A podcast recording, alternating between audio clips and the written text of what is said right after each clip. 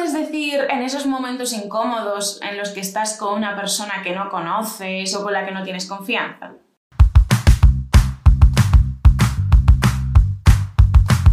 Hola a todos y todas, como ya sabéis, mi nombre es Lucía y soy profesora de español.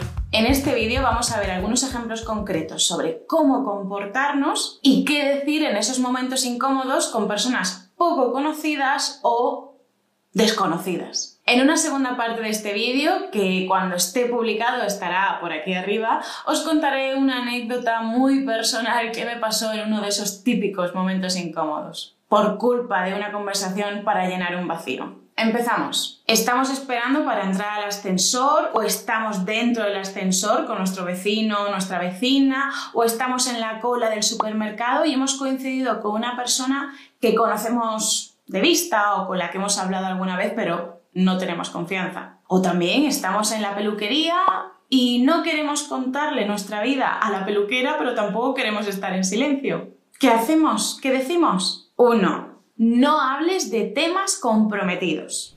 Menudo gobierno de mierda que tenemos, ¿eh? No empieces a hablar de política. En política hay al menos dos lados enfrentados. Entonces, ¿qué pasa si la otra persona tiene una postura, tiene un pensamiento radicalmente opuesto al tuyo? No hay ninguna necesidad de crear malestar. Los temas comprometidos, como el de la política, son para cuando ya tenemos cierta confianza con la otra persona, no antes. Y eso mismo aplica a los temas personales. No hagas preguntas personales a personas a las que apenas conoces. Primero, porque a lo mejor esa persona no quiere darte esa información. Y segundo, porque la vas a poner en una situación incómoda. ¿Ve usted aquí con su marido? Soy viuda. Hay personas a las que no les importa contar temas personales y eso está estupendo, pero hay que dejar que sean ellos quienes den el primer paso. 2. Escucha y muestra interés. Una de las cosas más descorteses que hay en este mundo es hablar por encima de los demás si nos sacan tema de conversación, estupendo, porque así nosotros no tenemos que pensarlo. Lo mejor y más educado es escuchar cuando nos hablan y mostrar interés. ¿Y cómo mostramos interés? Pues además de con nuestra expresión corporal, asintiendo, sonriendo si lo tenemos que hacer o lo que sea, también haciendo preguntas. Preguntas sobre lo que te están contando para mostrar interés, para demostrar que realmente estás escuchando. Nos fuimos de viaje la semana pasada a Bilbao. Anda, qué bien, y hacía buen tiempo o mucho frío.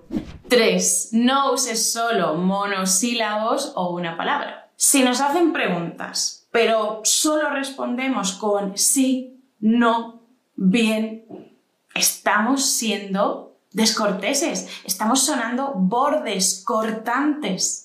Estamos mostrando que no queremos seguir la conversación. Si yo te digo qué tal las vacaciones y tú me dices, bien, pues a lo mejor no voy a continuar hablando contigo porque pienso que no quieres seguir hablando conmigo.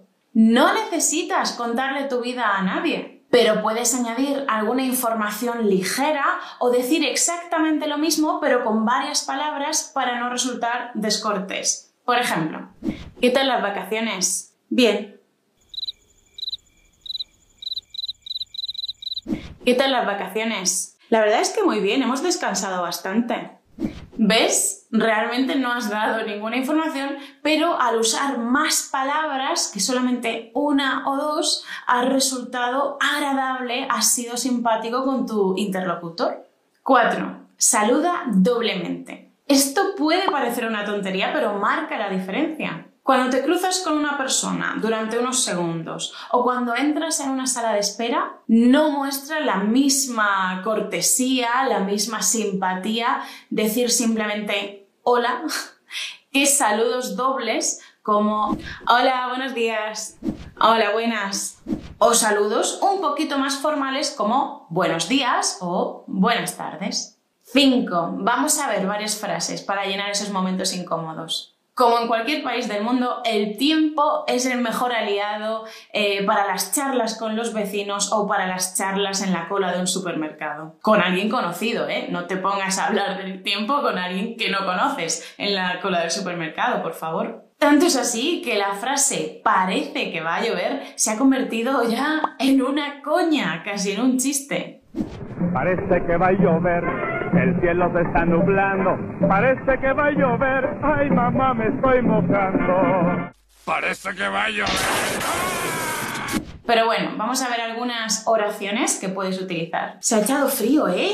O se ha echado fresco, ¿eh? qué calor que hace hoy o qué frío que hace esta semana. No se puede salir a la calle del frío calor que hace, qué humedad, niebla, lo que sea que hay hoy. Se va a poner a llover en cualquier momento. Madre mía, la que está cayendo, ¿eh? La que está cayendo puede referirse a que está lloviendo o nevando muchísimo, pero también se utiliza en sentido figurado para hablar de que está sucediendo en el país, en el mundo, donde sea, algo muy malo, muy negativo. Por ejemplo, si tú no estás cómodo o cómoda en tu trabajo y te lo quieres dejar, alguien te puede decir, ¿te vas a dejar el trabajo con la que está cayendo? Quizás es que hay crisis económica, que no hay muchas ofertas de trabajo o que una pandemia eh, hace muy difícil conseguir un trabajo nuevo. También puedes utilizar frases para mostrar interés en la otra persona si es alguien con quien sueles cruzarte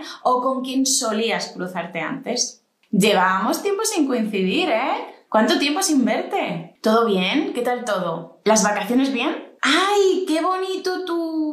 lo que sea. Por otra parte, en diciembre, en España, por alguna razón, siempre se dice la misma frase. Cada vez empieza antes la Navidad. Es verdad que muchísimas empresas, entre ellas, por ejemplo, el, corte inglés, empiezan a hacer sus campañas de marketing muy pronto, a principios de diciembre o incluso a finales de noviembre. Pero todos los años la gente dice lo mismo, así que también puedes decirlo tú. Cada vez empieza antes la Navidad, ¿eh? Es increíble. También puedes decir cosas sobre las calles en esos momentos de fiesta como hay que ver Qué bonitas están las calles en Navidad, ¿eh? ¿Cuánta gente hay en las calles en estas fechas, eh? Uf, estos días hay muchísimo tráfico, es imposible aparcar. Te acabo de dar un montón de frases cliché, un montón de frases comodín para llenar todos esos momentos incómodos en los que no sabes qué decir en español. Pero no te preocupes porque puedes ver todas estas frases tranquilamente